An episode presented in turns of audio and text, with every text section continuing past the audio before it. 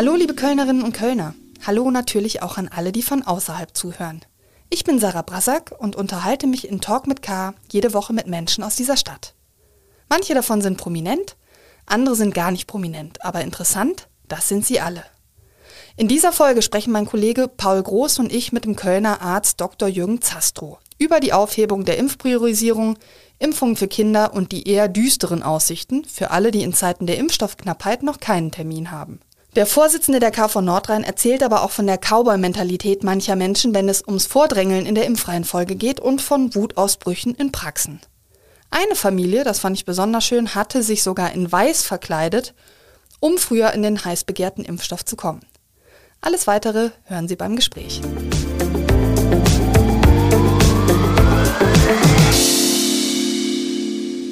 Herzlich willkommen in unser Talk mit K Podcast Studio, Herr Dr. Zastro. Grüße Sie. Mein Kollege Paul Groß und ich, wir freuen uns, dass Sie die Impfnadeln für eine Stunde beiseite legen konnten, um mit uns über die Corona-Situation in Köln und der Region zu sprechen.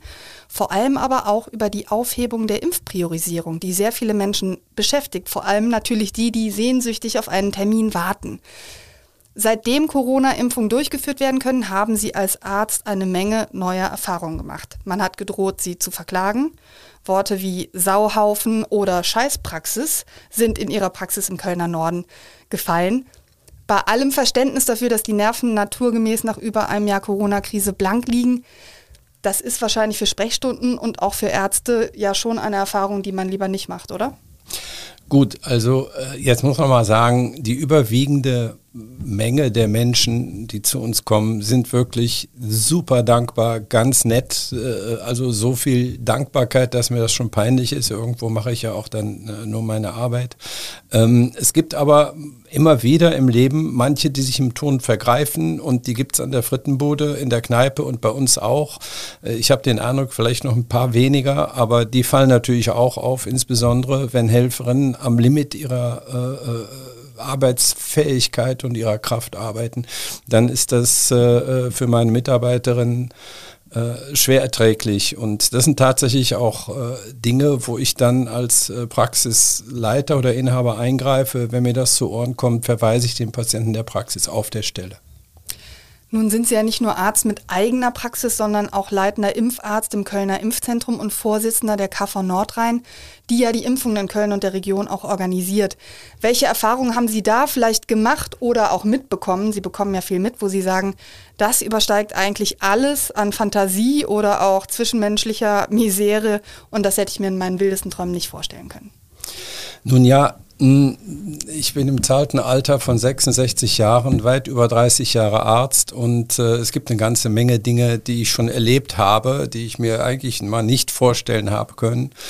Ähm, und ähm, ja, aber es kommt tatsächlich äh, halt immer wieder zu Situationen, äh, äh wo uns die Unwahrheit gesagt wird, wo äh, auch, äh, sagen wir mal, die Wahrheit ein bisschen gebeugt wird äh, oder modifiziert, äh, sodass sich dann, wenn man dann mal nachfragt, doch häufig andere Dinge ergeben. Insbesondere auch zum Beispiel bei uns wurden oft Bescheinigungen von Hausärzten vorgelegt. Äh, äh ich habe in manchen Fällen dann tatsächlich die Hausärzte angerufen, weil wir sprechen ja auch mit den Menschen. Wenn diese Erkrankungen, die da angegeben sind, aber gar nicht erkennbar waren, ähm, dann rufe ich den Hausarzt schon mal an und frage ihn, was war denn da? Und ähm, dann stellt sich das häufig ganz anders dar. Dann hat der Hausarzt äh, vielleicht unter einem ganz anderen Motiv äh, diese Bevorzugungsbescheinigung äh, ausgestellt und äh, hat sie dann aber in dem Gespräch auch tatsächlich zurückgenommen. Und äh, also wenn man das vernünftig klärt mit den Beteiligten, dann sehen die Menschen das auch ein. Also viele sind so drauf, ich versuch's halt mal. Und ähm, wenn es dann nicht klappt, tja, dann war halt blöd. Ähm, aber äh, dass Menschen sich so ganz daneben benehmen, also dafür haben wir im Impfzentrum Sicherheit und in unserer Praxis mich. Also das kriegen wir schon geregelt. Sie haben das in einem Interview mal mit dem Begriff der Cowboy-Mentalität auf den Punkt gebracht. Ähm, Natürlich hat die Corona-Pandemie Impfdrängler auf den Plan gerufen. Das war ja eigentlich klar, ähm, wenn man sich die Situation der vergangenen Monate anschaut. War das in Ihrer Wahrnehmung, war das Ihrer Wahrnehmung nach im großen Stil der Fall oder sind es eher Einzelfälle, die dann eben besonders sichtbar sind? Es sind eher Einzelfälle, die besonders sichtbar sind. Äh, äh, ein Fall fällt mir ein, da hat sich einer bitterlich beschwert über die Impfung seiner Mutter, das im Detail alles erklärt. Mir ist aufgefallen, dass die Postadresse in Frankfurt war und auf meine Rückfrage, ob er denn dabei gewesen sei, das hat er dann verneint ähm, und schrieb mir aber, seine Mutter wäre hochgradig dement und könnte kaum für sich selber sprechen und schrieb mir im Antwortschreiben, äh, äh, also er könnte sich auf alles hundertprozentig verlassen, was seine Mutter ihm erklärt hätte. Und in solchen Zweifelsfällen äh, äh, habe ich dann tatsächlich auch gesagt, weil die Aufklärung, so wie es da dargestellt worden ist, war vielleicht nicht glücklich, wenn die Darstellung jetzt stimmt, wovon ich mal günstigerweise ausgehe. Äh, deswegen habe ich gesagt, ich impfe ihre Mutter und äh, am Montag, das Gespräch war am Freitag und äh, am Montag äh, kriegte ich dann die Nachricht, ja, die Mutter ist aber schon geimpft. Und das ist eigentlich so ein äh, schönes, blödes Beispiel, dafür, was uns eine unglaubliche äh, Arbeit macht. Und das war auch so ein Fall, wo offensichtlich der Sohn gesagt hat, pass mal auf, Mama, ich kläre das für dich. Und äh, was der mir da alles reingeschrieben hat, was er beruflich ist und wie schlecht es mir geht, wenn ich ihm jetzt nicht helfe, äh, das ist dann schon beeindruckend. Und ähm, sowas könnte man dann schon unter Cowboy-Mentalität mhm. vielleicht subsumieren. Sind das dann Geschichten, über die Sie im Nachhinein auch lachen können oder macht Sie das eigentlich als Arzt wahnsinnig, dass so etwas tatsächlich passiert? Gott sei Dank bin ich wirklich, äh, alle, die mich kennen, ein sehr humorvoller Mensch und mein Problem ist, dass ich eigentlich dabei schon immer lachen muss. Und, äh, äh aber ich bemühe mich natürlich dann um Ernsthaftigkeit, aber man kann tatsächlich abends nur immer den Kopf schütteln und äh, äh denken, mein Gott, was für ein verrücktes Leben. Mehr fällt mir dazu eigentlich oft gar nicht ein.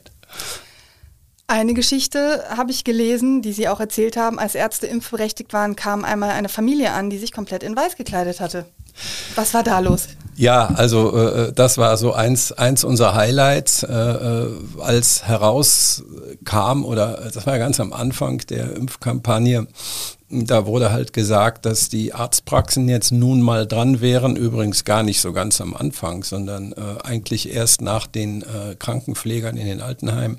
Äh, haben wir sehr darauf gedrungen. Es kann ja nicht sein, dass die äh, Ärzte zu Superspreadern werden und dass die Menschen sich in der Arztpraxis anstecken. Das darf nicht geschehen. Und äh, deswegen wurden dann irgendwann die Arztpraxen auch ähm, geimpft. Und da hat halt jemand gedacht, er muss nur als Arzt auftreten, dann klappt das schon. Das ist aber unter derselben Überschrift, wie ich versuch's halt mal. Ne? Und ähm, vielleicht hat er auch irgendwie auf kollegiales Verhalten, er war ja gar kein Arzt, auf kollegiales Verhalten äh, äh, spekuliert, dass wenn er ganz in Weiß auftritt, dass man ihm dann sagt, ja klar, Arztfamilie, wir helfen uns. Ne? Und äh, nee, aber da äh, waren wir relativ schnell mit dem Fall fertig. Aber das Lustige Lustige ist tatsächlich, dass auch zwei Kinder dabei waren, die waren auch in Weiß. Und äh, da fragt man sich dann schon, äh, das hat dann schon was Karnevalistisches. Ich wollte gerade sagen, solche Arztkostüme hat man in Köln nun mal ja auch im Schrank hängen, ne? weil ja in Köln ja das ganze Jahr eigentlich Karneval gefeiert wird. Insofern ja, oder Maler, Anstreicher oder Bäcker, ne? da gibt es ja viele Berufe, die weiß sind. Andere Geschichte, Menschen, die sagen, sie tragen einmal pro Woche der 80-jährigen Nachbarin den Müll runter und müssen deswegen dringend bevorzugt werden? Ja, ähm, da hilft tatsächlich im Gespräch manchmal den Namen der Nachbarin zu erfragen. Da wird es dann schon dünn.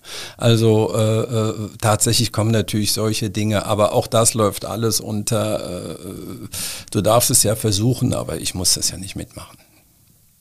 Ja, ähm, neben der Tatsache, dass es unfair ist, wenn Menschen sich vordrängeln, ähm, entsteht dadurch ja wahrscheinlich auch mehr Arbeit, dass man äh, tatsächlich in jedem Einzelfall prüfen muss, stimmt die Geschichte jetzt und äh, vielleicht eine größere Skepsis hat ähm, als bei anderen äh, ärztlichen Terminen. Ist das eine zusätzliche Belastung tatsächlich durch diese Impfdrängler oder ähm, ist das auch eher ein Randphänomen dieser Pandemie? Jetzt habe ich natürlich durch meine Position eine Sondersituation, weil bei mir solche äh, Beschwerden auflaufen und äh, äh ich bin ja dann die Stelle, wo alle hinschreiben und kannst du dich bitte mal kümmern. Und äh, von daher ist der Leidensdruck bei mir da schon nicht unerheblich, weil dieses Kümmern findet üblicherweise zwischen 22 Uhr und Mitternacht statt, weil das ist die Zeit, äh, äh, die dann bleibt, wenn das Tagesgeschäft bis 10 Uhr abends erledigt ist. Ähm, ja, das ist, äh, das kostet Zeit Aber das eigentliche Schlimme, was Zeit kostet in der Praxis, sind tatsächlich die Terminvereinbarungen, ähm, die uns viele Stunden kosten. Wir haben so überschlägig mal gerechnet, für jeden Impftermin, also für jede Impfung, die stattfindet, haben wir ungefähr fünf Kontakte. Ja, das ist telefonisch oder per E-Mail. Wir telefonieren ja nicht mehr inzwischen. Das geht gar nicht, weil äh, die Leitungen sind völlig äh, überlastet. Also als Beispiel, ich bin ja jeden Tag in der Praxis, auch am Wochenende, ich das sonst alles gar nicht geregelt kriege. Wenn ich also Samstagnachmittag um 16 Uhr den Hörer aufhebe, um selber zu telefonieren, dann ist da einer dran. Wir mussten also jetzt eine extra Leitung schalten, wenn wir mal telefonieren wollen, weil alle Leitungen, ständig sind da Menschen äh, in der Leitung, die einem dann dann auch äh, aus ihrer Sicht mit gutem Recht ihre Lebensgeschichte erzählen. Das sind immer lange Telefonate, das geht nie ja, nein, sondern eine lange Vorgeschichte und warum was nicht geklappt hat. Und das ist unglaublich zeitintensiv. Ich habe in meiner Hausarztpraxis erlebt, dass die Sprechstundenhilfe Menschen, die gerade also einen Impftermin bekommen hatten, angefleht hat, bitte unbedingt Bescheid zu sagen, wenn der Termin nicht wahrgenommen werden kann. Also wo ich einfach den Eindruck auch hatte, es gibt einfach wahnwitzig viele Menschen, die dann einfach nicht kommen, weil sie eben in einer anderen Praxis vorgezogen worden sind oder wie auch immer. Also das äh, fand ich schon beeindruckend, muss ich sagen, jetzt äh, im Schlechten. Wir haben No-Show-Patienten, das heißt, die nicht erscheinen, die nicht kommen, äh, in der Größenordnung von 20 Prozent, wobei das aber zunimmt. Und ähm, wir haben ja tatsächlich auch manchmal die Situation, im Impfzentrum gibt es das nicht, aber in der Praxis, dass wir abends ähm, äh, dann noch drei, vier Impfstoffdosen übrig haben und dann haben wir so Listen von Menschen, die sich bei uns mal gemeldet haben, wo wir die Telefonnummern haben, die rufen wir dann alle an. Und äh, es ist halt so, dass dann, äh, das sehen Sie an den Impfquoten, äh, von denen, die wir anrufen, die wir also als Impfwünsche offen haben, ungefähr 40 Prozent schon geimpft sind. Und äh, das ist tatsächlich so äh, das Problem, dass sich viele mh, mm, auf verschiedenen Stellen Impfungen wünschen. Vielleicht noch, noch ein anderes Beispiel auch für Geschichten, die erzählt werden. Nicht, wenn, wenn äh, jetzt hat mich äh, jemand angerufen, der hat gesagt, bei uns gibt es schwer, meine Tochter, es war ein älterer Herr, meine Tochter ist schwerst krank und lebensbedrohlich erkrankt. Deswegen muss die ganze Familie geimpft werden. Äh, dann habe ich tatsächlich diese Woche auch den 16-Jährigen geimpft mit BioNTech und äh, kriegte dann sehr aktuell heute noch einen Anruf, dass ich noch einen 15-Jährigen impfen soll nächste Woche. Dann kam der Nebensatz, der mich sehr beeindruckt hat, bevor wir nächste Woche nämlich nach Spanien fahren. Und das finde ich dann schon ein bisschen heavy. Also wenn äh, der Anlass, der davor gegeben wird, äh, danach in Urlaub fährt, ähm, dann geht es eigentlich nur noch darum, möglichst schnell irgendwo Impftermine zu kriegen. Und ja, da wird dann äh, manchmal auch Gutmütigkeit an, an den Rand äh, des Erträglichen strapaziert. Zumal es ja keine Strafen gibt, richtig? Ja, äh, äh, es gibt schon äh, äh, Strafen für, für äh, Falschaussagen oder für Impfdrängelei. Äh, das ist, glaube ich, wenn ich nicht irre, sogar kann sogar eine Straftat sein. Ähm, aber wer will das verfolgen? Und äh, natürlich wird ein Richter auch in der jetzigen Situation immer sagen, naja, die Menschen standen auch unter einer Ausnahmesituation und ähm, äh, ich glaube, dass das eine stumpfe Waffe ist, einerseits, die aber andererseits auch viel zu selten zumindest mal ausprobiert wird. Wenn die Menschen wüssten, mir droht hier was, äh, dann würde das sich mancher überlegen. Aber ich glaube, dieses Bewusstsein ist ja gar nicht da, sondern wir leben in einer äh, Spaßgesellschaft. Jeder darf alles. Keiner hat Regeln zu berücksichtigen. Und äh, äh Moral, wenn Sie mit dem Begriff kommen, das gibt es schon gar nicht mehr. Und dabei ist Moral für eine Gesellschaft, so viele Menschen, wie wir hier zusammenleben, unverzichtbar, meiner Meinung nach. Geschummelt wird ja auch im großen Stil, ähm, insbesondere mit Blick auf die Corona-Testzentren, wo jetzt ja, ähm, ja, herauskam, dass viele auch mit unlauteren äh, Methoden dort Geld verdienen und äh, Bescheinigungen auf, ausstellen, die eigentlich keinen Wert haben, keinen medizinischen. Wie blicken Sie darauf als Arzt? Können Sie da das nachvollziehen, dass es da diese, ähm, diesen Trieb zur Geldmacherei gibt, wenn es wirklich um, äh, um medizinische Fragen geht? Nun ja, äh, wenn man es von Anfang an betrachtet, wir haben ja äh, mit großer Not uns bemüht, möglichst viele Testzentren, im März war es, glaube ich, äh, an den Start zu bringen. Und da wird dann natürlich nicht so sehr drauf geachtet, auf so Dinge wie Qualität oder Solvenz, sondern es sollte einfach möglichst viel getestet werden. Ähm, das war erstmal der Ansatz. Ähm, es wird immer Menschen geben, die äh, Situationen ausnutzen. Äh, wir sind da wieder bei der Frage der Moral. Ich glaube, das ist heute äh, in unserer Zeit, entspricht es mehr dem Zeitgeist, schon mal so ein bisschen zu schummeln, dass das Ganze eigentlich äh, in meinen Augen ein Verbrechen ist. Das sehe ich so. Äh, das sehen, glaube ich, die, die das gemacht haben, sehen das vielleicht gar nicht so. Es ist äh, tatsächlich Betrug und es wird strafrechtlich verfolgt. Und äh, letztlich hat der Gesetzgeber Freiräume gelassen, die am Ende die Strafverfolgungsbehörden jetzt aufarbeiten müssen. Das finde ich auch gut, dass sie das jetzt tun. Aber muss man rückblickend sagen, dass man es Betrügern eigentlich sehr, sehr leicht auch gemacht hat? Also jeder Laie guckt ja jetzt mit Erstaunen darauf, dass man praktisch eigentlich eine Fantasiezahl angeben kann. Man hat es ihnen tatsächlich leicht gemacht, aber äh, im Nachhinein zeigt sich ja auch, äh, äh dass sie erwischt werden. Und ähm, äh, wenn ich jetzt äh, sagen wir mal, meine Haustür offen lasse, das heißt ja nicht, dass da jeder reinmarschieren darf und meine Wohnung ausräumen. Ja, und so ähnlich ist das auch. Das könnte man durchaus als offene Haustür betrachten. Und trotzdem ist von den Menschen, gerade im Gesundheitswesen, finde ich, zu erwarten, die dort arbeiten, äh, dass sie sich, ich sag's mal sehr platt, anständig verhalten. Und das ist hochgradig unanständig. Wie groß ist vielleicht trotzdem Ihre Sorge, dass man eigentlich nur die Spitze des Eisbergs wird sehen können? Denn auffallen tun ja vor allen Dingen die, die wirklich in großem Stil Zahlen angegeben haben, die nicht auffällig sind, während ja viele in kleinerem Rahmen möglicherweise, ob jetzt jemand 30 Impfungen mehr oder äh, Testungen mehr oder weniger am Tag hat, fällt ja wahrscheinlich im Nachhinein auch nicht groß auf. Also was ich überblicke, ich bin ja auch Vorsitzender der Kassenärztlichen Vereinigung hier in Köln und äh, was ich überblicke bei den Vertragsärzten, äh, herrscht da, da würde ich fast meine Hand für uns Lawyer, äh, ins Feuer legen, doch eine hohe Moral. Und äh, das ist ja auch hinterlegt damit Abrechnungsziffern. Wir müssen Fälle anlegen.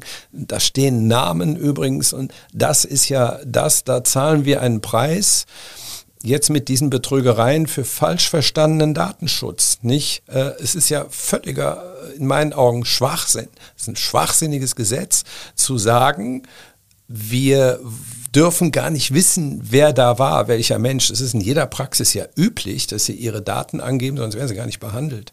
Im Gesundheitswesen ist es völlig üblich und dass dann plötzlich neuerdings in so einem sensiblen Bereich Daten anonymisiert werden wollen, wegen Datenschutz, das ist lächerlich und ich kann mir auch nicht vorstellen, dass die, dass die äh, Väter des Datenschutzgedanken äh, das sich vorgestellt haben, was da jetzt passiert und solange sie da keine Namen hinterlegen, äh, äh, ist dem Betrug Tür und Tor geöffnet. Hm.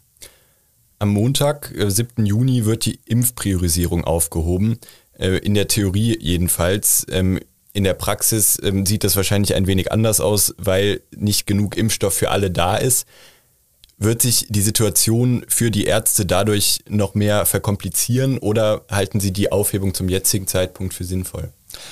Also aufgehoben wird erstmal gar nichts, sondern äh, äh, wir haben auf der einen Seite einen Mangel an Impfstoffen, auf der anderen Seite eine große Nachfrage. Nach welchen Kriterien wird die Nachfrage jetzt abgearbeitet? Äh, äh und das sind nach wie vor die Kriterien des Robert-Koch-Instituts, das sind medizinische Kriterien und es wird weiter eine Impfreihenfolge geben.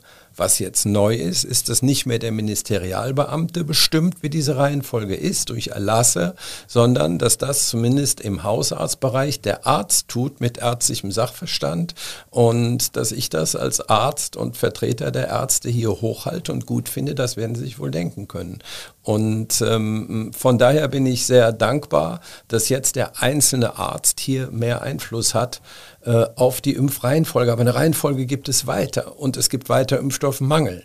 Und das, was mir eben Sorgen macht am, äh, an dem Termin 7.6., ist, dass ähm, mit Verordnungen Hoffnungen geweckt werden, will ich mal sagen, äh, äh, die jemand anders erfüllen soll, nämlich die Vertragsärzte, und das können wir nicht. Äh, äh, die, es wird die Hoffnung geweckt, dass viel mehr Menschen geimpft werden können wegen der Priorisierungsumstellung. Es wird die Hoffnung geweckt, dass wir auch dann noch Kinder, eine neue Gruppe, aber ohne neuen Impfstoff, ähm, geimpft werden können. Und die Betriebsärzte kommen auch noch dazu. Die sollen ja auch immer aus demselben Topf Impfstoff bestellen. Und wenn man jetzt äh, mal ganz ehrlich ist, dann müsste man eigentlich die Politik fragen, jetzt erklärt ihr uns doch, wer soll denn keine Impfung kriegen im Moment, wenn die alle vorgezogen werden, dann gibt es ja auch auf der anderen Seite bei begrenztem äh, Angebot jemanden, der hinten runterfällt. Und das müsste man dann auch ehrlich kommunizieren, was man natürlich nicht tut. Das liegt an unserem Politikprinzip, dass die Politik sich bemüht, immer positive Nachrichten zu verbreiten. Umsetzen können die dann andere. Oder wenn sich dann sechs Wochen später herausstellt, das war gar nicht so, auch egal. Es ja, gibt ja neue Nachrichten. Also äh, äh da sehe ich tatsächlich ein allgemeines Politikproblem. Ähm, ich würde mir wünschen, die Politiker viel mehr an ihren Worten mit den Taten zu messen. Mhm. Fühlen Sie sich alleingelassen als Ärzteschaft? Nein, das kann man nicht sagen. Also wir haben, äh, äh glaube ich, äh, im Gegenteil hier einen Schulterschluss. Jetzt ist Köln ja nicht so nicht so der Standard, weil wir hier das liegt ja immer auch an Menschen. Die haben sich also Personen zusammengefunden, die miteinander können. Und äh, wir haben hier eine enge Zusammenarbeit. Ich muss sagen, die ich sehr genieße. Ich kann mir das nie so vorstellen. Das waren ja immer so ein bisschen auch Schützengräben.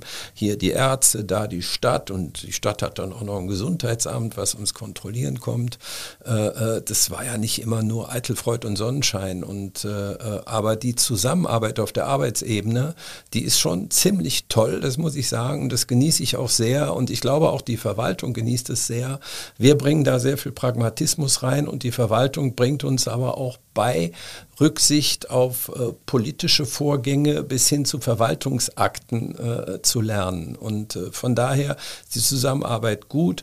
Und letztlich das, was man letzten Sommer sozusagen verpennt hat, nämlich für Deutschland mehr Impfstoff zu reservieren, das können wir heute kaum noch aufholen. Also da werden wir nur mal mit leben müssen. Aber ich glaube, wir haben auch ein relatives Luxusproblem, wenn man mal guckt, wie wir dastehen als Bevölkerung, wie Deutschland insgesamt dasteht. Übrigens Nordrhein-Westfalen und übrigens besonders Köln. Äh, äh da äh, bin ich mal ganz zufrieden. Und als ich im Februar gesagt habe, äh, so prognosemäßig, wann glaube ich, dass wir durchgeimpft sind, habe ich gesagt Mitte August. Da hatte ich gedacht, dass, äh, ob das mal so hinhaut. Ich bleibe dabei, Mitte August. Auch wenn die Kinder dazukommen?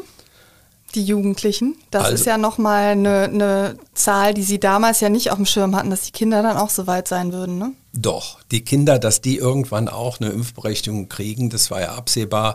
Und ich glaube, es hat jetzt seit Februar nicht so viel mehr Kinder gegeben in Deutschland, dass es impfrelevant wäre. Also ich denke, die kriegen wir auch mit verfrühstückt. Jetzt stehen die Sommerferien ja auch in NRW vor der Tür und Sie haben vorhin ja schon gesagt, also viele Menschen möchten eben Urlaub machen und hoffen, dass es irgendwie noch vorher klappt, dass sie zum Beispiel Johnson Johnson kriegen, womit sie ja dann rechtzeitiger durch wären. Gehen Sie nicht davon aus, dass jetzt eben, wenn die Menschen wissen, ab 7. Juni kann ich mein Glück überall versuchen, dass eigentlich äh, die, die, die Leitungen in den Hausarztpraxen auch wieder heiß glühen, inklusive dann natürlich Ungeduld, Beschimpfung etc.? Der Druck auf die Arztpraxen wird sicherlich zunehmen, noch weiter zunehmen. Der ist schon hoch. Und äh, meine Befürchtung ist eigentlich, äh, ich versuche meine äh, Praxen sozusagen, mit denen wir hier arbeiten in Köln, zu motivieren, sozusagen am Ball zu bleiben und nicht aufzugeben. Denn ähm, das ist schon ist schon sehr ambitioniert, was an Zeitaufwand da auf einen zukommt. Wir haben jetzt quasi in unserer Praxis, damit man und damit das überhaupt geht, haben wir quasi eine kleine Parallelpraxis aufgebaut. Ich habe also insgesamt jetzt fünf neue Mitarbeiter äh, eingestellt, die äh, sich ausschließlich mit Impfen und mit Testen und diesen Dingen beschäftigen, äh, weil äh, mein festes Personal ist komplett ausgelastet mit der, mit der Alltagsarbeit. Jetzt gibt es ja nicht nur die Hausarztpraxen, sondern es gibt ja immer noch das Kölner Impfzentrum. Und ich frage mich, wie muss man sich jetzt diese Aufhebung konkret vorstellen? Fällt jetzt der Startschuss Mitternacht von Sonntag auf Montag und dann können alle, die nicht über eine Hausarztpraxis gehen wollen, sich auf der Homepage der KV auch fürs Impfzentrum anmelden? Nein, diese Aufhebung gilt ja zunächst mal nur für die Arztpraxen. Mhm, ja, das, das, werden heißt, viele auch nicht auf dem Schirm haben. Das heißt, im Impfzentrum, da können Sie nach wie vor sich über die KV Termine geben lassen, aber da wird entsprechend den Priorisierungsvorgaben des Robert Koch Instituts und das kann jeder nachlesen. Äh, Im Moment sind wir in der Gruppe 3, die natürlich sehr groß ist. Und ähm, aber da kann man sich wirklich nochmal auch äh, informieren, auch auf den Seiten der KV, unter welchen Bedingungen man wann dran ist und dann da sein Glück versuchen. Jetzt wurde der siebte, sechste als Termin für die Aufhebung dieser festen Priorisierung ja schon vor Wochen kommuniziert. Hätte man nicht anders vorgehen können und sagen können, wir warten ab, bis genug Impfstoff für alle tatsächlich da ist und heben dann die Priorisierung auf und bis dahin machen wir es im Grunde allen leichter, zumindest grob vorzugeben, wer denn dran sein soll.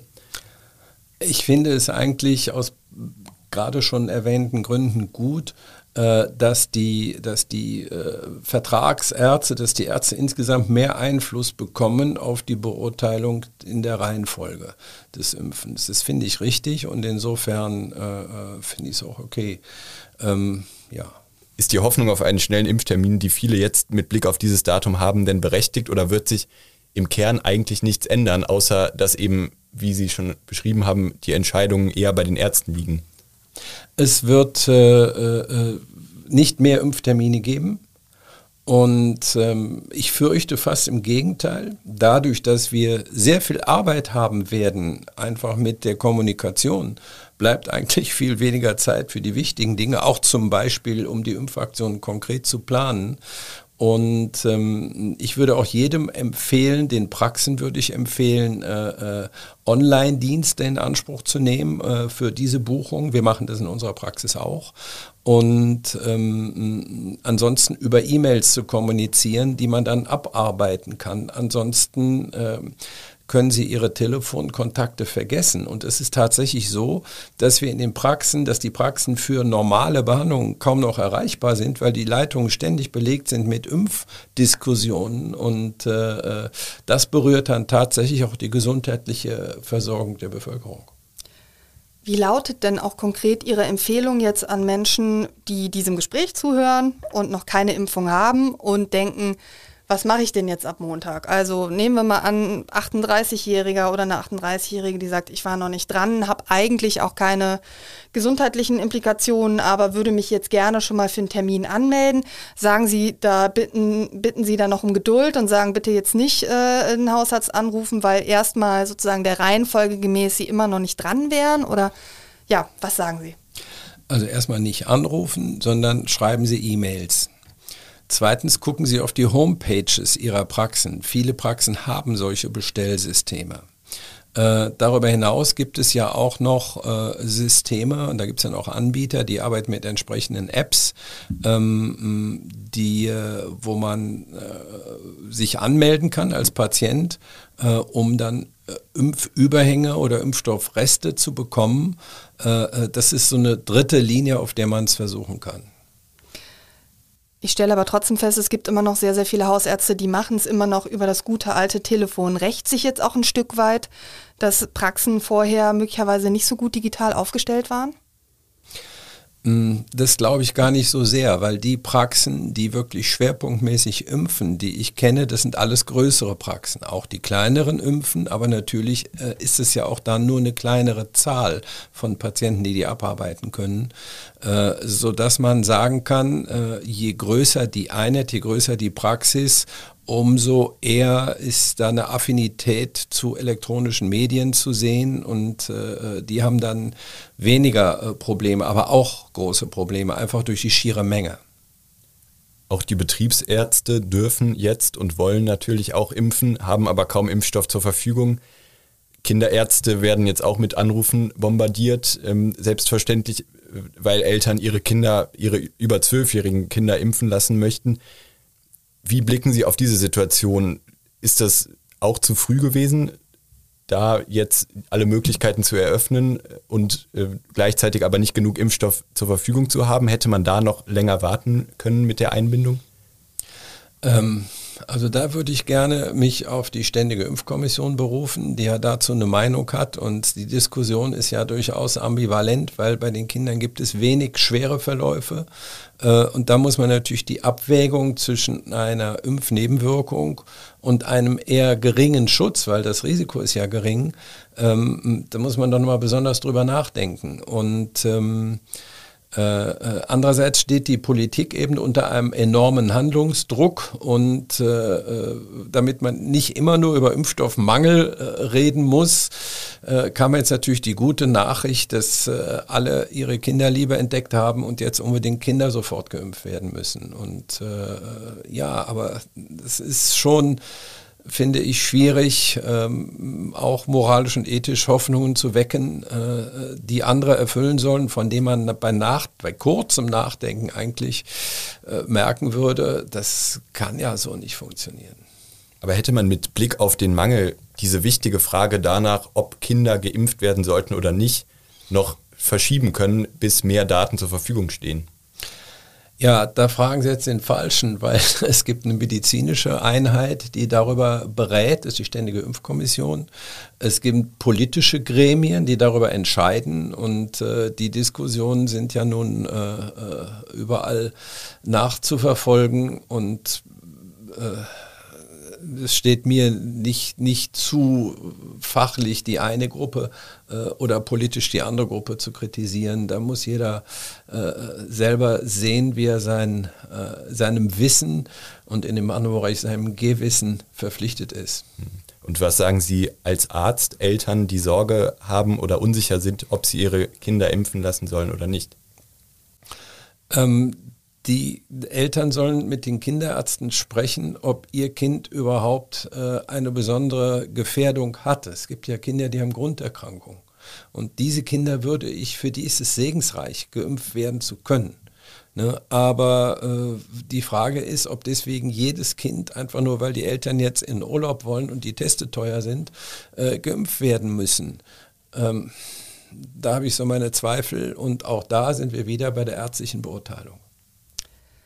Jetzt wollen natürlich alle wissen, und das ist ja auch die eine Million Euro oder Dollar Frage, wie geht es denn jetzt weiter? Wie sind die Aussichten? Haben Sie privilegierte Informationen möglicherweise von der Regierung oder wem auch immer, was die Lieferprognosen angeht? Also wovon gehen Sie persönlich aus? Was passiert, sagen wir mal, bis Anfang September in Köln? Womit können wir rechnen? Also was die Politik angeht, meine Privilegierung, da kann ich nur Herrn Lauterbach mal zitieren, der in der Podiumsdiskussion mal gesagt hat, Ärzte sollen die Gesetze nicht verstehen, sie sollen die nur befolgen. So viel zum Thema Privilegierung. Äh, mit uns spricht da tatsächlich keiner. Leider muss man sagen, weil in vielen äh, Entscheidungen, äh, in vielen Erlassen wären Handlungsfehler, die danach korrigiert worden sind, äh, vermeidbar gewesen äh, wo äh, die ärztlichen Standesvertretungen, vor allen Dingen die Kassenärztliche Vereinigung, warnend und wirklich freundlich und kooperativ und hilfsbereit warnend gesagt hat, das könnt ihr so nicht machen und das ist aber trotzdem dann gemacht worden aus irgendwelchen Gründen und es ist dann auch genauso passiert. Das ist also wie bei der Feuerwehr, wenn man da auf die Feuerwehrmann nicht hört, dann brennt es, glaube ich, stärker, als wenn man auf den hört. Jetzt haben ja die unzuverlässigen Lieferungen der Hersteller auch für viel Unmut gesorgt. Also es hieß ja immer wieder, wir bekommen mehr, als wir dann tatsächlich bekommen haben. Das war ja auch ein Problem. Wie, wie sehen Sie das? Welcher Impfstoff war bislang eigentlich am unzuverlässigsten in der Lieferung? Haben Sie da so eine Art Ranking? Ähm, nun ja, ich weiß auch nur das, ich bestelle den Impfstoff ja nicht, äh, äh ich kriege nur nicht. Das ist ja ein Unterschied. Ähm, äh, also das, was ich halt gehört habe, ist, äh, dass die Lieferprobleme vor allen Dingen bei Astra bestehen Jetzt darf man sich aber auch da nicht wundern. Das sind doch Wirtschaftsunternehmen. So, und wenn wir ganz stolz am Ende eines Verhandlungsmarathons letzten Sommer erreicht haben, dass wir nur ein Drittel des Geldes bezahlen für eine Astra-Impfung wie andere Länder, dann müssen wir uns jetzt nicht wundern, dass die Firmen sich verzweifelt bemühen, mit allen juristischen und organisatorischen Tricks, die, wo sie mehr Geld verdienen, als erste zu beliefern. Ne? Also auf Kölsch sagt man, wer gewonnen hat, hat verloren. Und äh, so ein bisschen ist das bei uns so. Wie beurteilen Sie insgesamt die bisherige Zusammenarbeit der Ärzte mit dem Gesundheitsministerium, speziell in NRW, das den Impfstoff Ihnen ja letztlich zur Verfügung stellt? Ja, also ich möchte im Gesundheitsministerium nicht sitzen im Moment. Äh, äh, ich bin ganz sicher, dass da äh, genauso viel gearbeitet wird wie bei uns, die Wochenenden durch. Und wahrscheinlich wird auch nicht jeder jede Nacht gut schlafen, weil die haben natürlich große Nachschubsorgen. Ähm, es sind eine ganze Reihe Entscheidungen sehr richtig gewesen. Manche Entscheidungen hätte man auch anders treffen können, wie aber immer im Leben. Also einer, der alles richtig macht, äh, äh, ist der liebe Gott. Und ähm, aber wir hier auf der Erde sind, glaube ich, äh, seit dem Paradies fehlerbehaftet. Ähm, nee, aber Scherz beiseite. Es ist äh, eine richtige Entscheidung gewesen, zunächst mal die Altenheime zu impfen, und, weil da am meisten Menschen gestorben sind. Äh, es ist auch eine richtige Entscheidung gewesen, im März und im April Reserven aufzulösen, um mehr Erstimpfungen zu machen. Das führt jetzt dazu, das ist unsere heute Situation, dass wir jetzt weniger Impfstoff für Erstimpfungen haben, weil den haben wir ja schon verbraucht. Und Gott sei Dank haben wir den verbraucht, denn wir stehen heute gut da. Wir stehen deswegen gut da, weil wir die Impfstoffe ähm, eben vorgezogen haben. Und jetzt müssen wir halt sicherstellen, dass für die Zweitimpfung genügend Impfstoffe da sind. Und ich denke, dass es auch klappen wird. Aber äh, das Ministerium ist da mit der Impfstoffversorgung, glaube ich, im Moment am Limit. Und äh, aber nach wie vor, wenn wir das alle zusammen äh, managen, dann werden wir, wir haben schon manche Limits hingekriegt seit dem letzten Jahr. Und das werden wir auch hinkriegen. Sind Sie denn zufrieden, was den organisatorischen Ablauf angeht bei den Impfstofflieferungen, den es jetzt seit einem Jahr ja gibt, in der Zusammenarbeit zwischen Ministerium und Ärzteschaft? Oder hätte da einiges auch besser laufen können? Nun ja, das ist ja schon mal modifiziert worden. Ganz am Anfang sind ja die Impfstofflieferungen alle über die KV gelaufen und äh, dann hat man sich aber dafür entschieden, auch in den äh, Stäben, äh, das über die Kommunen äh, zu organisieren und ähm, wir kriegen jetzt für die Ärzte die Lieferung wiederum direkt über die Apotheken. Äh, äh, ich glaube, dass da mit gewissen Verzögerungen, das hätte man das eine oder andere vielleicht schneller oder früher machen können, so wie wir es übrigens von der KV schon lange empfohlen hatten, ähm, aber letztlich äh, sind wir auch alle, glaube ich, in einer hohen Lernkurve. Und ähm, was, äh, was eine pikante Diskussion ist, ist ja bei BioNTech, ne, war ja Auslieferung. Fünf Dosen waren vorgesehen. Und äh, gut, wenn ich jetzt so eine Ampulle in der Hand habe und äh, ich sehe, da sind ab Werk auch berechnet, 2,25 Milliliter drin und wir brauchen 0,3, dann sind 5 mal 0,3 1,5 Milliliter. Ich soll also bei jeder Ampulle 0,75 wegwerfen und das haben wir von Anfang an nicht gemacht. Und äh, da hat das äh, Ministerium große Probleme gehabt, uns zu folgen, weil das steht nicht in der Zulassung und dann kam die sechste Dosis und inzwischen nutzen wir die siebte Dosis. Das geht nicht immer, man muss sehr, sehr sorgfältig arbeiten arbeiten mit speziellen Spritzen, die wir dafür haben. Ähm, aber das ist zum Beispiel ein Beispiel, äh, wo sich auch das Ministerium bewegt hat und das finde ich gut, weil äh, ich meine, das muss man sich vorstellen, das ist ein Drittel mehr Impfstoff fast und zwar einfach, indem man den Prozess ändert, weil es geht. Ne? Und ich finde, wir sollten schon unter einer Krisenbedingung das, was geht, auch machen. Sie haben ja jetzt bereits mehrere Beispiele genannt, wo Sie gesagt haben, wenn man die Ärzte vorher mit einbezogen hätte oder wenn man eben was jetzt die Spritzen angeht, gesunder Menschenverstand versus sozusagen, was steht in der, in der Anleitung, dann wäre das besser gelaufen. Und es gab ja auch Beschlüsse, die praktisch über Nacht umgesetzt werden müssen. Also die Schulen können das ebenso bestätigen, wie vermutlich dann äh, die KV, die dann äh, Dinge umsetzen musste. Haben Sie noch ein Beispiel, wo Sie sagen, da haben wir wirklich die Hände über den Kopf zusammengeschlagen, warum man das nicht einmal sozusagen ähm, mit denjenigen, die es dann umsetzen, auch vorher besprochen hat? Ja, ähm ach, es, es, gibt ganz viele äh, Beispiele. Ich will ja jetzt gar nicht so sehr äh, äh, ins Detail gehen. Ein, ein, Beispiel, was mir jetzt noch einfällt, ist zum Beispiel die Öffnungszeiten der, ähm, der Impfzentren. Äh, es wurde irgendwann gewollt, dass die Impfzentren ganz viel aufhaben, ganz lange. Wir haben für die Impfstoffe, die wir jetzt im, im äh, Februar, als wir geöffnet haben, und im März hatten, da ging, ging das mit den acht Stunden wunderbar. Das ist nämlich eine Schicht, ne? auch so organisatorisch. Und dann sollte aber das Ganze auf zwölf Stunden erweitert werden. Und das wurde dann durchgedrückt und wir haben uns ganz klar geäußert für die, sowohl in der Kommune als auch in der KV, für die Acht-Stunden-Lösung. Aber gefühlt, das ist auch wieder so ähnlich wie jetzt, wenn ich länger aufhab, habe ich ja mehr Angebot, aber das ist ja nur zeitlich mehr. Es ist ja nicht mehr Impfstoff. So, und organisatorisch ist es natürlich viel schlauer zu sehen, dass man die Dinge verdichtet. Das ist nämlich erheblich billiger und wirtschaftlicher, wenn man die Prozesse verdichtet und sieht, dass man äh, äh wieder auf die acht Stunden runterkommt. Das sind Diskussionen, die wir auch jetzt zurzeit haben.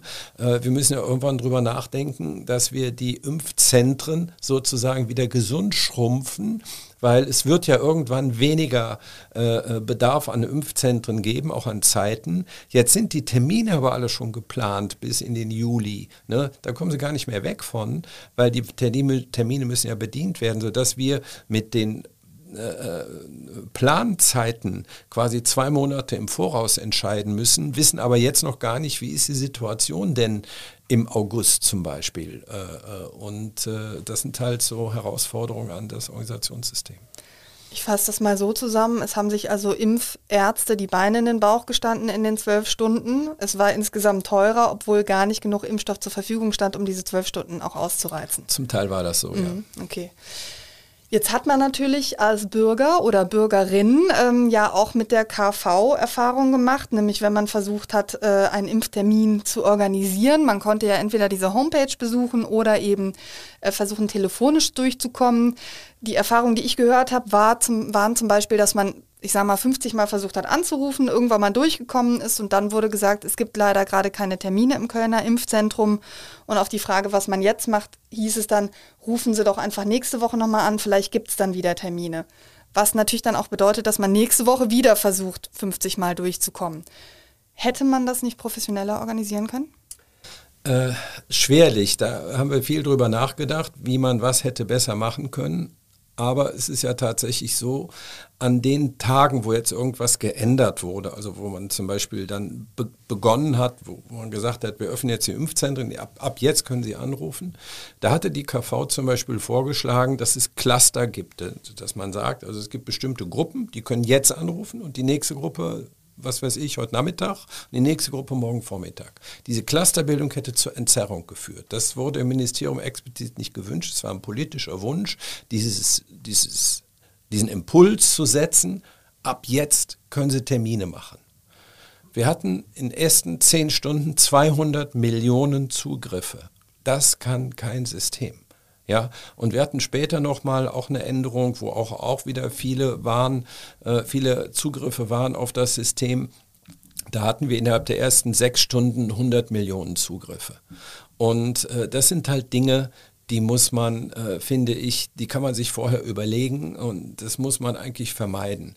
Aber das Streben des Menschen, möglichst äh, für sich Vorteile zu erwirtschaften, ne, indem man immer wieder auf, diese, auf diesen Button drückt, ne, äh, ist natürlich irrwitzig, weil das weiß doch jeder. Je öfter er draufdrückt, umso eher ist das System überlastet. Also sollte man doch vielleicht mal gucken, wenn man jetzt es dreimal versucht, dann sollte man vielleicht mal eine Stunde spazieren gehen oder zwei, äh, übrigens mit Maske am besten ähm, und äh, äh, es dann wieder versuchen oder tatsächlich einen Tag später. Und es ist auch so, dass ja immer wieder neue ähm, Terminmengen, Terminblöcke freigegeben werden, sodass dann auch wieder mehr Termine verfügbar sind. Aber es ist tatsächlich einfach ein, ein unmögliches, die, das begrenzte Angebot mit der unbegrenzten Nachfrage in Deckung zu bringen. Und dann kommen die modernen Medien mit ihren Möglichkeiten der Wiederholung, Wahlwiederholung, E-Mail-Wiederholung, ich schicke immer wieder das Gleiche. Äh, äh, die wirken dann natürlich systemzerstörend. Jetzt tragen Sie als Kassenärztliche Vereinigung in Köln ja nicht nur in der Terminvergabe, sondern auch insgesamt eine sehr große Verantwortung, wenn es um den Kampf gegen dieses Virus geht. Gibt es Momente, wo Sie rückblickend sagen, da würde ich gern die Zeit zurückdrehen und nochmal anders entscheiden, da äh, hätte wirklich was besser laufen können von Seiten der Ärzte in Köln? Man muss sich immer überlegen, äh, im Nachhinein sind wir alle viel schlauer. Ja, und äh, äh, ich finde insgesamt das, was ich vor einem Jahr gemacht habe, heute alles ganz schrecklich. Ich würde es aber heute wieder genauso machen, mit denselben äh, äh, Rahmenbedingungen, mit demselben Wissen und auch derselben Emotionalität. Unsere Entscheidungen sind ja auch immer emotional äh, wie ich es damals gemacht habe. Ich würde dieselben Fehler wieder machen. Im Nachhinein ist man also schlauer, aber man muss in dem Moment, wo man sowas macht, nach bestem Wissen und Gewissen äh, äh, agieren und äh, ich weiß nicht, ob ich es darf, aber ich erzähle kurz mal die Geschichte, wie ich zum Experten wurde. Ne? Das äh, kam nämlich hier durch äh, den Dumont Verlag, weil ich wurde irgendwann mal gefragt, ob ich einige Leserfragen beantworten wollte äh, zum Thema äh, Corona. Das war am 27. Februar letzten Jahres, den Tag habe ich mir gemerkt. Und äh, am Tag danach äh, brachte mir meine Tochter die Zeitung, das war glaube ich samstags, äh, ans Bett und sagte, Papa, Papa, du stehst in der Zeitung. Und da stand ich tatsächlich vorne als Corona-Experte be betitelt. Und seitdem, äh, ich hatte gar keine Ahnung von Corona, seitdem bin ich Corona-Experte, weil man dann liest sich dann natürlich ein und muss dann Fragen beantworten. Und äh, ich weiß ja auch nicht alles, aber ich weiß, wo es steht. Und natürlich kommt man dann in der Beschäftigung mit einem Thema weiter. Und heute kenne ich mich, glaube ich, tatsächlich ganz gut aus. Aber wie man so zum Experten wird, das äh, hat durchaus manchmal äh, was Lustiges. Ich denke, in der Corona-Krise mussten das ja alle lernen. Es wusste ja niemand. Es war ja ein neues Virus im Prinzip. Ähm, insofern. Ich, ich, hatte beim Lernen ein paar Wochen Vorsprung, das war alles. Ja, genau, den, den durchaus entscheidenden Vorsprung, aber wahrscheinlich. Aber wenn, wenn wir natürlich danach fragen, was hätte man selbstkritisch hinterher anders gemacht, es geht ja immer darum, zu sagen, auch aus Fehlern dann zu lernen für eine kommende Pandemie oder für ähm, ja, ich denke mal, die Corona-Impfungen werden ja auch weitergehen. Auch das ist ein Thema, über das ich gleich mit Ihnen sprechen werde. Aber nochmal die Frage, also gibt es da was, wo Sie wirklich sagen würden, das würden wir dezidiert anders machen beim nächsten Mal? Mm, man, man muss, glaube ich, äh,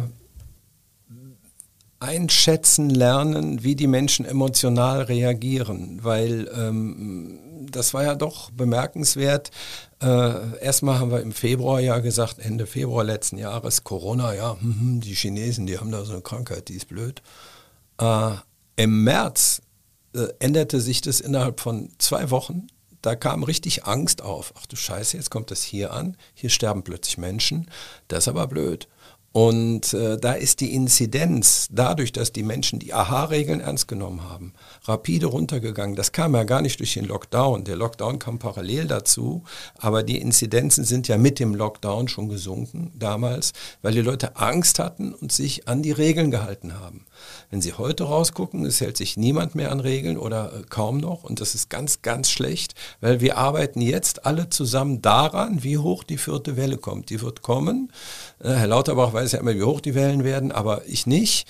Ähm, das heißt, wir müssen mal gucken, äh, äh, was dann tatsächlich genau passiert. Ähm, aber dafür legen wir jetzt den Grundstock und ich glaube, ich möchte manchmal die Menschen so an den Schultern fassen und rütteln und sagen, ey, werdet doch mal wach.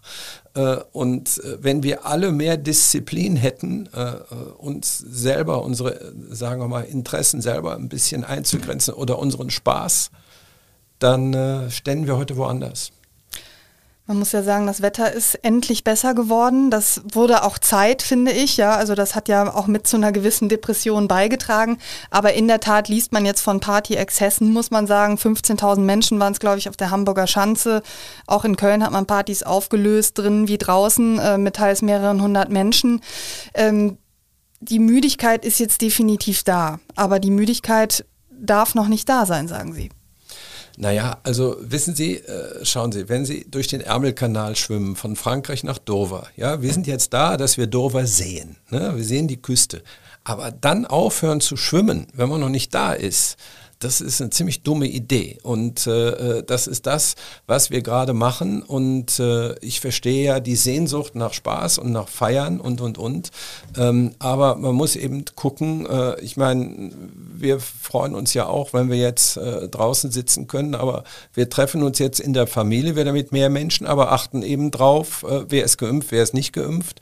Und tatsächlich meine eigenen Kinder, jetzt sind sie ja geimpft inzwischen, aber als sie noch nicht geimpft waren, musste jeder jeder einen Test machen, bevor er bei uns ins Wohnzimmer dürfte. Also wir haben tatsächlich vorne im Flur da eine Teststation aufgebaut. Und äh, äh, nehmt das doch bitte ernst. Und auch die AHA-Regeln gelten weiter. Und warum muss man sich dann direkt in einer Party zusammenrotten? Oder wir fahren auch nächste Woche in Urlaub, aber eben in eine Ferienwohnung. Ich muss dann doch nicht auf einem Haufen hängen mit vielen Menschen. Und äh, ja, da würde ich mir mehr Vernunft wünschen und weniger Lust. Da sind Sie jetzt aber ja doch auch Fraktion Vorsicht, wie der von Ihnen mehrfach schon durch die Blume kritisierte Karl Lauterbach, oder? Ja, also vieles, was er sagt, ist ja richtig. Um in Ihrem Bild zu bleiben, ähm, wir sehen die Küste, äh, andere sprechen von äh, dem Licht am Ende, am Ende des Tunnels, äh, die wohl meist bemühteste Metapher äh, dieses Jahres. Ähm, war die Einbindung der Hausärzte rückblickend für Sie der entscheidende Schritt dahin in Richtung Herdenimmunität? Wir haben ja immer gesagt, dass, äh, äh, das hat Herr Spahn ja schon im Januar gesagt, erst wenn die Hausarztpraxen impfen können, dann wird der Impfprozess äh, sozusagen den Turbo kriegen, den Fortschritt kriegen. Und ich glaube, hätten wir früher mehr Impfstoff gehabt, dann wäre dieser Schritt auch schon viel früher vollzogen worden. Aber Tatsache ist natürlich, äh, äh dass jetzt die, die Zahl der Impfungen natürlich doch rapide hochgeht, dadurch, dass es einfach äh, Zehntausende von Arztpraxen machen können. Wir haben ja auch schon kurz über das Impfzentrum in der Deutzer Messe gesprochen. Dort sind Sie auch leitender Impfarzt. Hat das Impfzentrum aus Ihrer Sicht den Zweck, den es hatte, erfüllt, insbesondere zu Beginn der Impfung am Anfang des Jahres? Also ich glaube, das Impfzentrum hat den Zweck voll erfüllt und äh, äh das Impfzentrum ist, finde ich, eine Erfolgsstory. Äh, von dem, was geht, was machbar ist. Und davon haben wir hier einen sehr, sehr hohen Prozentsatz erreicht in Köln. Äh, letztlich auch durch die ko gute Kooperation von, äh, äh, wie gesagt, Kommune mit der Feuerwehr, den Vertragsärzten, äh, den ganzen Behörden, aber auch vielen freiwilligen Helfern und natürlich auch dem Lieferanten der Impfstoffe, nämlich dem Ministerium. Also ich glaube schon, dass wir hier ein ganz gutes Ding äh, geleistet haben. Wir waren ja lange das größte Zentrum äh, Deutschlands. Ich habe jetzt gehört, diese Woche das zweitgrößte, da war ich entsetzt. Ähm, also ich finde uns nach wie vor das Größte. Um mal bei Ihrem Bild zu bleiben, ich meine, wenn wir in Dover angekommen sind, ist die Reise ja noch nicht vorbei. Denn es steht ja zu erwarten, dass wir im Winter mit der erneuten Impfung auch von Menschen beginnen müssen, die im Dezember ihre Erstimpfung bekommen haben, bei denen der Impfschutz dann ja möglicherweise nicht mehr ausreicht. Sie haben jetzt vorhin davon gesprochen, dass man das Impfzentrum auf Dauer ja verkleinern müsste. Ähm, aber so wie ich das einschätzen würde, muss so ein Impfzentrum ja dann wahrscheinlich auf Dauer bestehen bleiben, oder? Wenn man immer weiter sozusagen die Bevölkerung jetzt vor allen Dingen in den nächsten zwei Jahren gegen mögliche Mutationen und eben weiterimpfen muss? Es ist tatsächlich eine, äh, einerseits eine politische Entscheidung und andererseits eine Entscheidung, die der Lage geschuldet ist. Das Impfzentrum wurde gegründet aus einer Notlage. Und ähm, wenn es uns jetzt gelingen sollte, mit den Impfprozessen in die Routine zu kommen. Jetzt am Anfang hatten wir das Problem, dass 80 Millionen Menschen geimpft werden wollten. Wir hatten nur ganz wenig oder gar keinen Impfstoff. Jetzt hat sich das ja mit den Zweitimpfungen aufgespreizt. Das heißt, äh, äh, diejenigen, die im Januar geimpft worden sind, die brauchen irgendwann vielleicht noch mal eine dritte Impfung. Wann das ist, wissen wir aber jetzt noch gar nicht, weil wir müssen erstmal gucken anhand der Studien, wie lange wirken diese Impfstoffe denn jetzt tatsächlich und solange die wirken, wirken sie halt. Und da muss man äh, einsetzen und die Impfstoffe wirken unterschiedlich lang, bei den Menschen wirkt es unterschiedlich lang. Wir werden also irgendwann weiter impfen müssen, aber wenn wir genügend Impfstoff haben äh, und vor allen Dingen, wenn diese irrsinnige äh, äh bürokratische Dokumentationsorgie da mal aufhört, äh, dass wir einfach nur impfen können und das in, ins Krankenblatt eintragen, wie seit Jahrzehnten. Das haben wir ja noch nie gemacht, diese Berge von Papier. Ne? Äh, äh, wir haben ja vorletztes Wochenende 450 Menschen geimpft. Das waren acht Ordner Papier, die wir da äh, angelegt haben, nur an dem einen Tag. Ne, wir haben also bei uns hier in der Praxis, äh, ich schätze, 150 Ordner inzwischen angesammelt, nur mit Impfunterlagen. Das ist doch irre, das ist doch Wahnsinn. Da muss man ja sagen, zum Beispiel in Amerika, wo die Leute im Supermarkt geimpft werden oder am Kiosk oder so, da scheint die Bürokratie ja eine wesentlich geringere Rolle zu spielen. Würden Sie sich das nicht auch dann manchmal wünschen? Da müssen wir hin, ganz klar. Das ist so überhaupt nicht mehr machbar. Ne? Und äh, das ist jetzt eine schöne Fleißaufgabe tatsächlich für die Politik. Man muss ja überlegen, in dem Ministerium sitzen ja nur Juristen.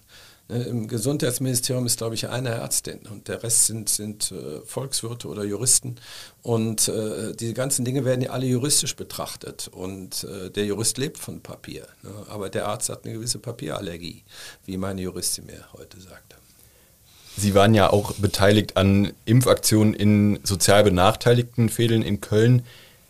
Ist das für Sie ein Beispiel für einen sinnvollen Pragmatismus in der Krise? Bräuchte es davon mehr? Ja, wir, wir haben halt überlegt, ich bleibe in dem Bild von der Feuerwehr, wenn der große Brand gelöscht ist, was macht die Feuerwehr denn dann? Dann guckt sie, wo die Brandherde noch sind. Und äh, genau das haben wir hier richtigerweise gemacht in Köln. Und äh, äh was halt schwierig darzustellen ist, wenn Köln eine durchschnittliche Inzidenz hat, zu dem Zeitpunkt lagen wir bei 150. Wir lagen in bestimmten Stadtteilen wie Chorweiler bei 500. Ähm, und ich spreche jetzt nicht äh, äh, von einem ganz kleinen äh, Vorort von Ports vielleicht, wo nur 2000 Menschen wohnen. Die haben aber ein Flüchtlingsheim, da sind 20 krank. Ne? Und dann haben die eine hohe Inzidenz, weil die prozentual natürlich, das haut dann rein. Aber man muss die Inzidenz immer in Relation sehen zur Bevölkerung, die da wohnt. Und deswegen haben wir gesagt, wir gehen nach Chorweiler und machen da jetzt ein Impfevent und wollen genau dahin, wo die Menschen wohnen. Das war ja ein Paradigmenwechsel. Vorher war es ja so, der Mensch musste zu uns kommen, entweder ins Impfzentrum oder in die Arztpraxis. Und dann wurden diese Wege waren ja bespielt sozusagen. Und dann haben wir gesehen, da sind aber jetzt Lücken, wo die Menschen einfach nicht kommen, wo die nicht zu uns kommen, weil sie zum Beispiel die Sprache nicht sprechen, weil sie sich nicht trauen, weil sie Angst haben, äh, äh, wenn sie Flüchtlinge sind, ausgewiesen zu werden. Da waren die abstrusesten Dinge, sind da kursiert von Unfruchtbarkeit bis man kriegt da einen Chip gesetzt oder die Verwaltung wollte nur die Namen rauskriegen, damit sie Leute abschieben kann und und und. Das waren also, äh, da ist Armabfallen noch die, eine der harmloseren Sachen. Also es ist unglaublich man muss da teilweise sich bemühen, ernst zu bleiben, wenn man diese Begründungen hört, warum sich Menschen nicht impfen lassen. De facto haben sie es aber nicht gemacht. Und dann, wenn Sie jetzt sagen, Sie haben eine Ausgangssperre, dann bedeutet das aber im Hochhaus in Chorweiler, dass die Leute sich untereinander besuchen. Die bleiben ja nicht in ihrem Zimmer sitzen, wie man sich vielleicht erhofft hat, sondern die gehen sich untereinander besuchen innerhalb dieses Hochhauses und dann hängen auch wieder 20 Leute in einer Bude. Das heißt, die Verdichtung der Menschen spielt eine ganz große Rolle. Das Gesundheitsbewusstsein, was in manchen Gruppen äh, fehlt, und das sind natürlich auch genau die Gruppen, äh, die die sozialen Brennpunkte repräsentieren letztlich, ist da auch ein anderes. Und äh, von daher sind es Menschen, die vielleicht gar nicht so sehr in der Lage sind, sich selber zu helfen. Und deswegen sind da aufsuchende Systeme, und das ging natürlich auch von den äh, Sozialabteilungen der Stadt Köln aus, dieser Impuls, das aufsuchende Moment ist da ein ganz wichtiges äh, bei den Leuten, die nicht in der Lage sind, selber äh, sich zu helfen. Es gab ja auch einen zweiten Paradigmenwechsel zu Beginn der Impfkampagne, wurde ja vor allem geschaut, wie können wir schwere Covid-Verläufe verhindern. Und in den weiteren Monaten ging es dann vielmehr auch um das Übertragungsrisiko und da sind diese Impfaktionen ja ein Beispiel dafür, wie können wir Infektionen verhindern. Ist das jetzt etwas, worauf Sie als Ärzteschaft auch blicken, wenn Sie dann selbst priorisieren müssen? Äh, das sind genau diese beiden Motive. Das eine ist ja das Risiko für den Einzelnen zu erkranken und das andere ist das Risiko für die Gruppe zu erkranken. Und das einzelne Risiko ist über die Krankheitsrisiken darstellbar. Wenn jetzt einer eben sehr alt ist oder eine Lungenvorerkrankung hat, dann hat er halt ein höheres Risiko zu erkranken.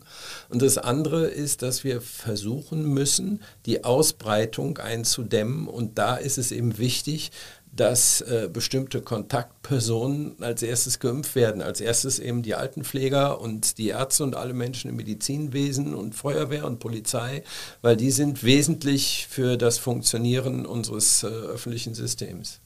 Das heißt, können sich dann noch Eltern äh, Hoffnungen machen, vorgezogen zu werden? Denn Eltern haben ja auch ein höheres Risiko, wenn die Kinder zur Schule gehen. Und viele von denen haben sich auch beschwert, dass sie eigentlich nicht vorgezogen worden sind in der Impfpriorisierung. Ja, ähm, wenn alle vorgezogen werden, dann gibt es keinen mehr, der hinten ist. Also äh, die Frage ist tatsächlich immer, man kann ja nicht sagen, Eltern sein an sich ist ja noch kein hohes Risiko. Es kommt jetzt darauf an, äh, äh, wie das aussieht, wie, die, wie, die, äh, wie das Risiko für das Kind ist zum Beispiel. Ne? Ist das Kind vorerkrankt, ist es nicht vorerkrankt?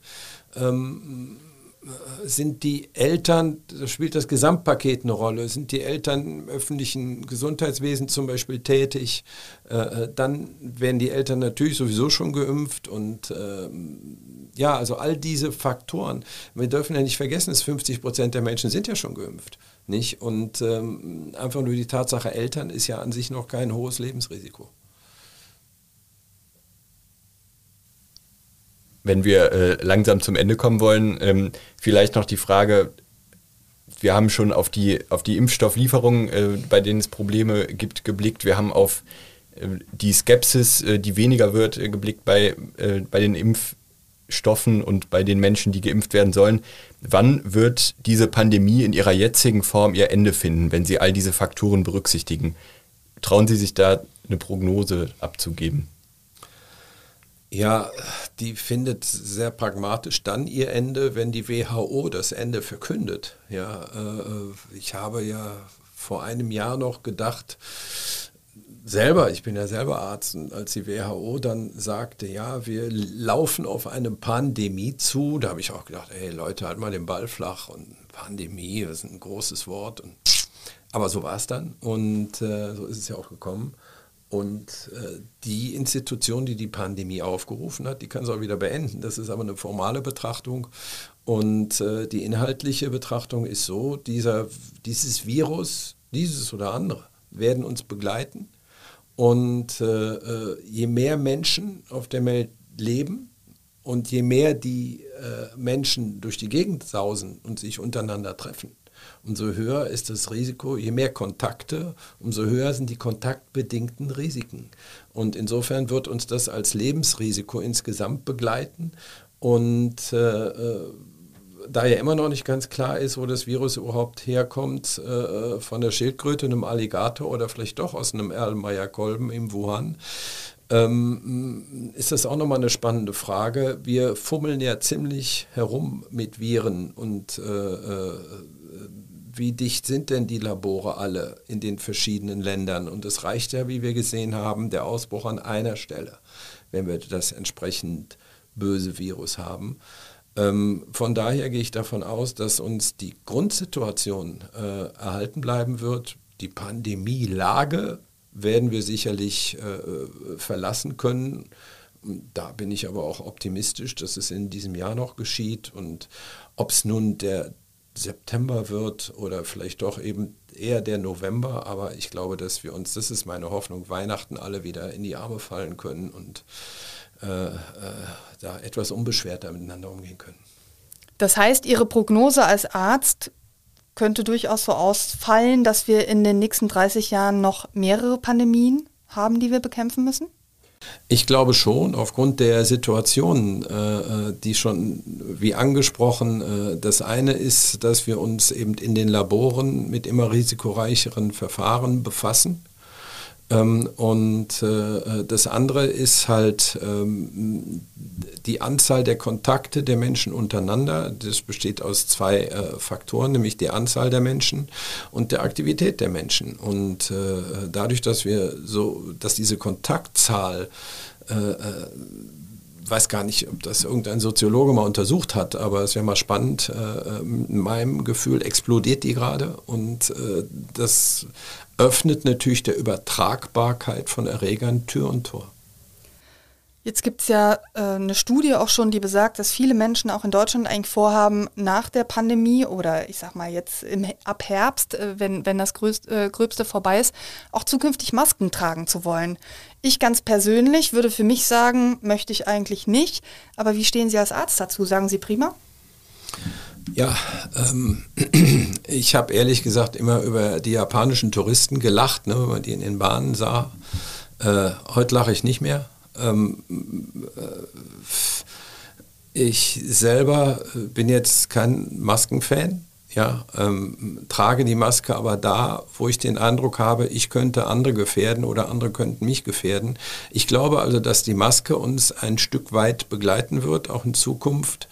Ähm, dass jeder immer eine Maske tragen muss, sehe ich jetzt nicht.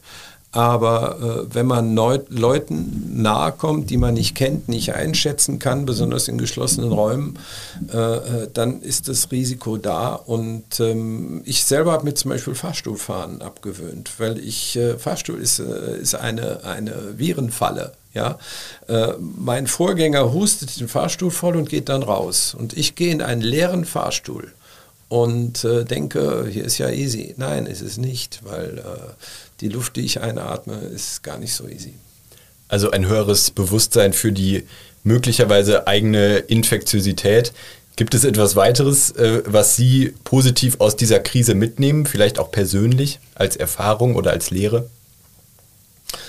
Ich hatte tatsächlich äh, äh, in der ersten Hälfte des letzten Jahres äh, einen Zettel über den Schreibtisch hängen, so scheiße ist das gar nicht, weil viele Effekte, äh, äh die fand ich äh, bemerkenswert. Also erstmal war zum Beispiel im März, ne, wurde ja nicht geflogen, es war deutlich leiser in der Luft und die Luft war erstaunlicherweise irgendwie, kam allen so vor, sauberer. Ja, und es gab viel weniger Autoverkehr. Das fand ich als sehr entspannend. Ähm, auch eine Lehre ist aus dieser Epidemie, wir waren gezwungen zusammenzuhalten. Äh, äh, die Menschen mussten mal begreifen, dass jetzt der Egoismus, also jeder für sich und keiner für das Ganze, genau das falsche Konzept ist. Hier mussten wir uns umstellen, es mussten alle auch an das Ganze denken, um für sich selber überleben zu können. Es gibt also eine ganze Menge Aspekte, äh, äh, die sind wert, mal bedacht zu werden und darüber nachzudenken. Ähm, und äh, die große Herausforderung, äh, die vor uns liegt in den nächsten Jahren und Jahrzehnten, ist tatsächlich, diesen Planeten bewohnbar zu halten, weil wir arbeiten auch daran, das gerade abzuschaffen. Also E-Mail an den Hausarzt schreiben und bitte nicht anrufen. Das nehme ich aus diesem Gespräch mit. Mehr Solidarität untereinander grundsätzlich und drittens Treppen steigen. Das hilft auch gegen die Corona-Kilos, die sich ja viele in der Krise jetzt auch angefuttert haben. Herr Zastro, vielen Dank äh, für Ihre Zeit und für das Gespräch. Sehr gerne. Vielen Dank.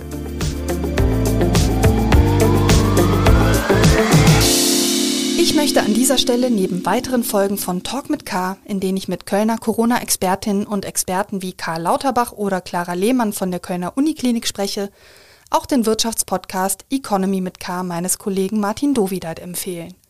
Und natürlich die Wochentester, das wöchentliche Newsformat mit Wolfgang Bosbach und Christian Rach. Alle diese schönen Podcasts finden Sie auf unserer Internetseite, konkret unter ksta.de slash podcast oder indem Sie das Stichwort Kölner Stadtanzeiger bei einer Podcast-Plattform Ihres Vertrauens eingeben. Sie können die Podcasts dort auch kostenfrei abonnieren, um keine neue Folge zu verpassen. Ich melde mich nächste Woche wieder und sage bis dahin Tschüss und auf Wiederhören.